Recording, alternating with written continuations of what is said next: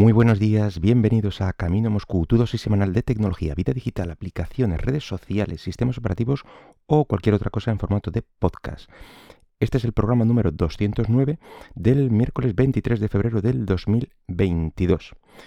Lo primero estoy probando una nueva configuración, tengo eh, acoplado otro nuevo trípode aquí al, micrófono y me estoy todavía acostumbrando, vamos a ver qué tal sale. Y bueno, em, también quería comentar o bueno, actualizar, mejor dicho, el, tema de la semana pasada, que era el, Google Chrome OS Flex. Bueno, pues por fin pude descargarlo, pude probarlo. Eh, al final tuve que descargarlo. la verdad es que es, es, un poco extraño. Em, desde un antiguo netbook que tenía, por ahí, bueno, y sigo teniendo, que no lo uso apenas, pero bueno, que resulta que lo tenía ya con una versión antigua de Cloud Ready OS, este, digamos que una versión antigua del Chrome OS Flex este. Y, bueno, pues mm, todo me, da que pensar que algo extraño pasa con el complemento de, mm, eh, de descargar este sistema de imágenes o de recuperaciones para, para el Chrome desde Windows. Desde Linux directamente te dice que no puede, desde Windows o por lo menos desde el mío, desde donde yo probé, no le gustaba. Así que pues mira, Mm, lo tuve que descargar de esta, de esta manera tan rocambolesca.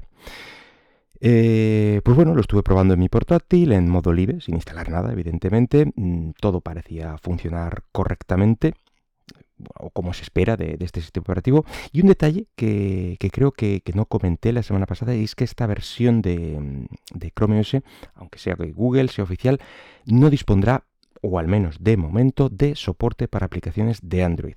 Ya veremos si en un futuro mm, lo incluyen y tal, pero sería extraño, sería extraño ya que eh, quizá le, restaría un poco de valor a los Chromebooks oficiales. Pero bueno, dicho esto, hoy vengo a comentar una cosa que a lo mejor mm, solo me importa a mí o, me preocupa a mí, no sé. Y que, bueno, pues lo traigo aquí un poco para, exponerlo, comentarlo con vosotros y, oye, como que te quedas más a gusto hablándolo, ¿no? Pues, pues es el caso.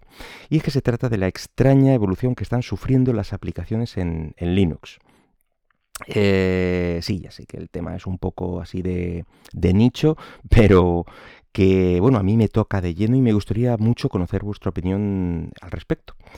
A ver, al principio, en los primeros eh, tiempos de, Linux, bueno, pues mm, podías o debías compilar eh, tú las aplicaciones a partir de los fuentes que, bueno, que facilitaba la comunidad o el desarrollador en este caso de, esa aplicación en concreto. Y eso aún puede hacerse, mm, claro está, pero en ciertas aplicaciones, no en todas, aunque ni suele ser lo, más habitual ni evidentemente lo más, lo más cómodo porque te tiras ahí un ratico, pues eh, descargándolo todo, a lo mejor descargando las librerías en modo desarrollo, etc. Bueno, es un rollo. Y digamos que el siguiente paso o la siguiente iteración mm, hacia el tema de, instalar estas, eh, estas aplicaciones fue la, mm, la, distribución o las distribuciones de Linux con, con paquetes precompilados. Ya sabéis, los, los .deb de, Debian, o los derivados, los RPM de Red Hat, de SUSE y todos sus primos hermanos. Y bueno, la verdad es que llevamos así bastantes años funcionando y muy bien, la verdad, con, esos repositorios, paquetes eh, que tienen en cuenta las dependencias entre ellos. Y bueno, manteniendo, manteniendo un sistema mm, lo más coherente y actualizado posible. Pero ahora que tenemos máquinas realmente potentes, tenemos eh, gigas y gigas de sobra en nuestro disco duro y ya a nadie le preocupa la optimización, el espacio eh, ni la velocidad, pues, eh, pues eso, llevamos mm, varios años viendo cómo proliferan otro siguiente paso, unos sistemas de empaquetado completos, es decir, que no están solo precompilados, sino que todas las librerías necesarias para su ejecución. Las llevan incluidas en, ese paquete, vamos a decir.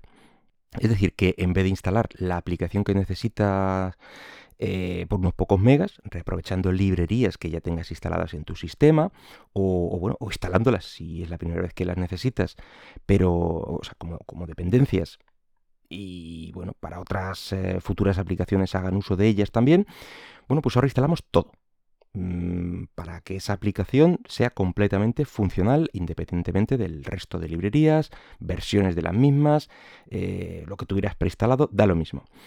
Evidentemente, así mm, eh, pues evitamos los, eh, los conflictos que, puede haber entre posibles versiones de, diferentes librerías. Es decir, si la aplicación X necesita la versión, yo que sé, la 1.2 de, la, de una librería y la aplicación Y necesita la 1.1, bueno, pues mm, si actualizabas a lo mejor eh, una de las dos no funcionaba bien o te da problemas la otra, en fin, en teoría está hecho para eso. Mm, he de decir que, en los años que llevo con Linux, a mí no se me ha planteado este problema. Pero bueno, entiendo que, puede darse quizá al principio de los tiempos, pues, pues, a lo mejor, o, quizá en aplicaciones con muchas dependencias, o que sean antiguas y poco actualizadas, eh, que son aplicaciones que por definición para mí no deberías usar demasiado. Pero bueno, dicho así, eh, estos sistemas empaquetados completos, la idea parece buena. Incluso hay más, ya que este sistema incluye una capa extra de permisos que tienes que darle a las aplicaciones para, qué sé yo, acceder a algún recurso, para poder escribir en disco y, cosas así. Un poco, si recordáis los, eh, los, permisos de Android, por ejemplo, pues un poco de ese, de ese estilo. Pero todo esto se hace a costa de dos puntos que yo considero clave, que son la velocidad y el espacio. La velocidad eh, tanto en el arranque de la aplicación como en el funcionamiento general. Porque para mí, en lo que he probado, no va igual de bien la, una aplicación instalada en .deb, por ejemplo, que es el, sistema de paquetes de mi distribución, de la misma eh, de la misma aplicación instalada en Snap. Por poner un ejemplo, yo lo probé con Firefox. Eh, la verdad es que no lo probé por, por gusto, es que simplemente en una versión concreta de, de Ubuntu, bueno, pues consideró que era buena idea obligar a que Firefox estuviera instalada por Snap en vez del clásico de yo la verdad es que no me di cuenta, mm, me actualicé, mm, hice todo lo que tenía que hacer y arranqué, vi que estaba mi, Firefox y nada. Pero lo que sí notaba es que el arranque se demoraba ahí mm, unos pocos segundos más de lo habitual. Y diréis, ala, exagerado. Eh, bueno, sí, pero son mis segundos. Quiero decir, para mí es lo que hace una buena o mala experiencia de uso de un sistema, que tus aplicaciones y sobre todo las que más usas estén ahí en en nada, en, cuanto le des prácticamente que arranquen, que es lo que pasaba antes con, el Firefox. Y de repente notaba ese pequeño, pequeño retraso. Así que me puse a investigar y descubrí que, habían hecho esta mala jugada. Así que bueno, pues desinstalé esta versión de Snap. Eh, volví a instalar mi habitual en, en .deb y bueno, el funcionamiento volvió a ser el que era.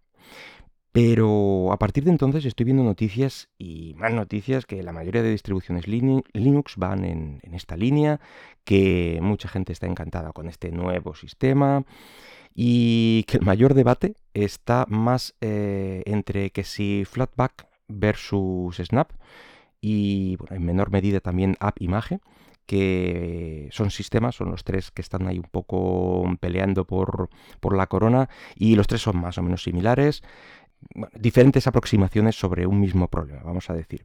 Pero bueno, lo raro es que nadie echa la, vista atrás pensando en lo que vamos a perder.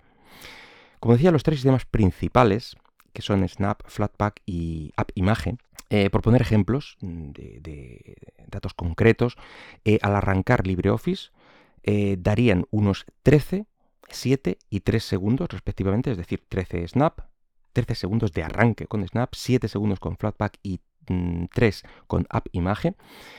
Y si lo, lo arrancamos con, con, punto dev, entre 1 y 2 segundos ahí está esa diferencia que yo decía, mm, está, está clara y en todas las aplicaciones. Y en cuanto al tamaño del, paquete, por ejemplo, volviendo al ejemplo que decía del, Firefox, tenemos que el Snap serían unos 162 megas, mientras que el punto .dev ocuparía 73 megas en la descarga. Luego, una vez instalado, quizá ocupe, ocupe un poco más, una vez que se descomprima todo este paquete dev, pero ahí está también la diferencia. En la propia descarga ya eh, estás perdiendo. Eh, en fin, rebobinando un poco, eh, hablaba de la velocidad, que es lo que, lo que puede llegar a notarse a simple vista. Y, como habéis visto en este, en este ejemplo, bueno, pues os comentaba también el espacio. Y es el espacio en la propia descarga.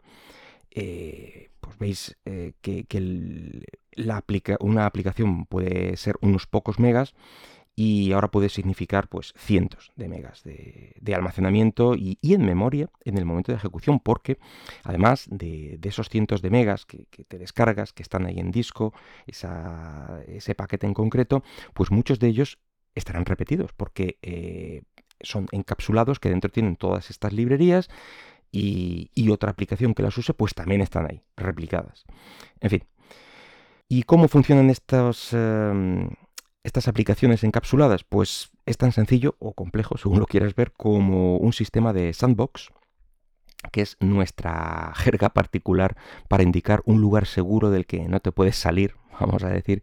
Es decir, que, es, que la aplicación está encapsulada, se ejecuta dentro de ese espacio sin interactuar con nada del sistema que no esté preestablecido y permitido.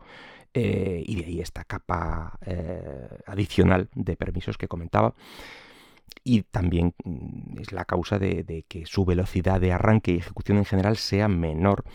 Primero por el tiempo de, generar esa sandbox necesaria para la aplicación. Y bueno, aunque en teoría, la teoría dice que mm, en posteriores ejecuciones dentro de la misma sesión de trabajo el, tiempo de arranque disminuye porque normalmente el sistema no libera esa sandbox al completo, eh, sino solo hasta que sea absolutamente necesario, porque le falten recursos, memoria, entonces ya sí lo libera, pero mientras no, pues ahí, ahí se queda. Y después de todo este rollo, ¿qué opináis vosotros de esta, de esta evolución? Yo estoy realmente disconforme. No con que exista el sistema, ojo, vamos a poner las cosas en su sitio. Me parece muy bien que haya sistemas de este tipo para ciertas aplicaciones muy concretas y, quizá, yo qué sé, complejas, donde mm, un sistema de paquetes estándar pues no estaría quizá a la altura o, sería realmente complejo o, crítico para el sistema por la cantidad de, de, librerías que maneja, no sé. Yo, por ejemplo, tengo de esta forma Telegram, tengo Spotify, tengo VLC, cosas de este estilo. Y, bueno, también puede ser útil para ciertas personas con necesidades pues, muy concretas, que no quieren tener pues, muchas librerías instaladas o, yo qué sé, locos hay en todos lados. Pero eh, que las distribuciones, yo lo que no quiero es que las distribuciones obliguen al uso. Y es lo único que pido. Y mucho menos que teniendo ya instalado una aplicación, como fue mi caso, el, el punto .dev, el paquete normal, que te la reinstale de esta otra forma, básicamente porque yo lo valgo, porque quiero impulsar mi nuevo sistema de paquetes por encima del resto y, ya está. En fin, eh, los foros eh, mm, eh, están llenos de, más y más datos y más comparativas, argumentos a favor y en contra de uno u otro sistema, por si os apetece ahondar más en este tema. Pero por mi parte, nada más por hoy. Espero que el podcast haya sido de tu agrado y si lo deseas, puedes dejarme algún comentario por Twitter en arroba camino Moscú. Hasta luego.